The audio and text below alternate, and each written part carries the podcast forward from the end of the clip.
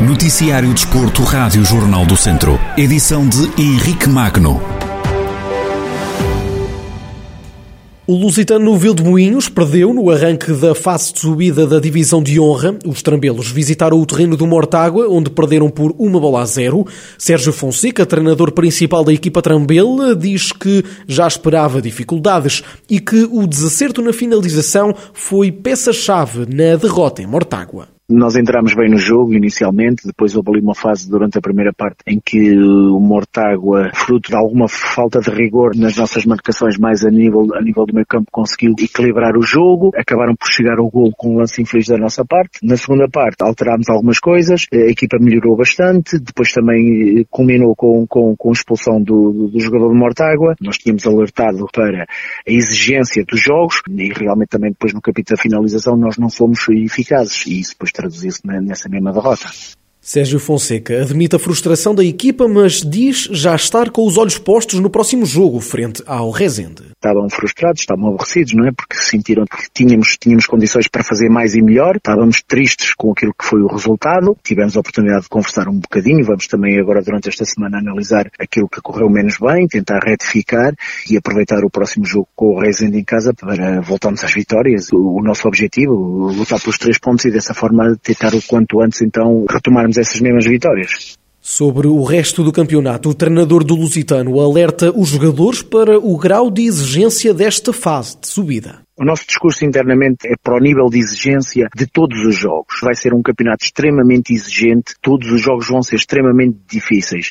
Os jogadores estão a tomar também a noção disso e a consciência disso, mas se nós queremos atingir o nosso objetivo, passa por uma vitória e temos que encarar esse jogo do próximo domingo lutando pelos três pontos, como é óbvio.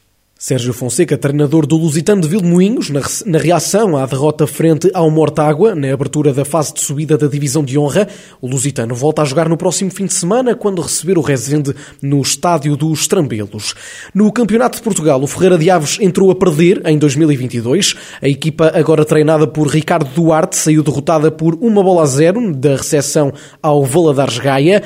Em rescaldo ao encontro, o técnico que se estreou no comando técnico do clube assume que a equipa ressentiu-se do golo sofrido. Foi uma, uma, primeira parte muito boa, com qualidade, em que surpreendemos até, acho que o Valadares, tivemos as melhores oportunidades de gol, acabámos por não conseguir concretizar e eles no final da primeira parte acabam por fazer um, um gol contra a corrente do jogo e a equipa, pronto, ressentiu-se. Tentámos, eh, por tudo, procurar o empate e a vitória, um bocadinho mais com o coração do que com a cabeça e que não conseguimos. A equipa trabalhou bem, está a assimilar as ideias da nova equipa técnica e acho que teve um bom comportamento comportamento.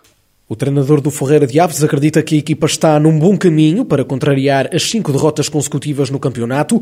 Ricardo Duarte, o novo técnico do Ferreira de Aves, no rescaldo à derrota frente ao Valadares Gaia. A quinta seguida nesta temporada, o Ferreira de Aves mantém a última posição na Série C do Campeonato de Portugal, com apenas quatro pontos conquistados. Ora, no futsal, o São Martinho de Mouros foi eliminado da Taça de Portugal após ser derrotado por 7-6 em casa do Belenenses, equipa de uma divisão acima. Em rescaldo ao encontro da terceira eliminatória, o técnico da turma de Rezende, Maranhão Neves, fala de um sentimento agridoce num jogo onde a equipa dignificou o clube e a região. É um sentimento agridoce, é um sentimento de tristeza, porque nós íamos lá para ganhar. Sabíamos que não ser favorito, que está num patamar superior. Demos uma boa réplica, entramos com as nossas situações de golo, inclusivamente. Qualidade também da equipa do Bolonense fez um bocado a diferença. Nos três primeiros remates que fizeram a nossa baliza, marcaram três golos. A equipa recompôs-se, reagiu rapidamente. A equipa nunca desistiu, foi ao 5-2, tivemos que tentar tudo. A equipa teve uma atitude fantástica. Dignificámos São Martinho de Mouros, Rezende, Viseu, eh, de uma forma que acho que foi claro para toda a gente. O São Martinho de Mouros vira agora atenções para o campeonato, onde está a lutar pela subida à segunda divisão de futsal.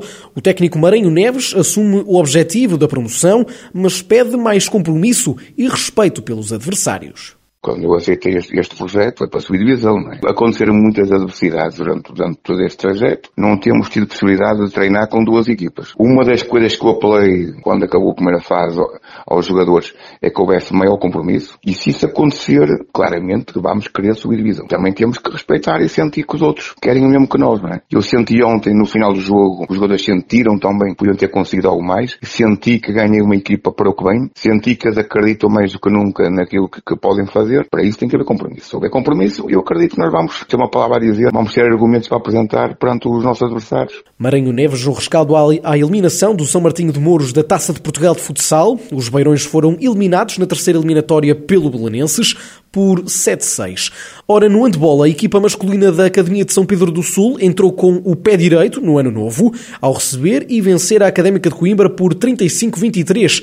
Em reação à primeira vitória de 2022, Carlos Pires, treinador principal, admite que a equipa não entrou bem no jogo, mas que conseguiu estar sempre por cima da partida não começamos da, da melhor maneira, os primeiros uh, 5, 10 minutos, mas uh, assim que passamos para a frente do marcador, uh, penso que tivemos sempre por cima do jogo e tivemos bem em grande parte das ações do jogo, todos contentes e satisfeitos pelo trabalho, pelo trabalho produzido. É o começar e o iniciar de, de, um, de um ano da melhor, da melhor maneira.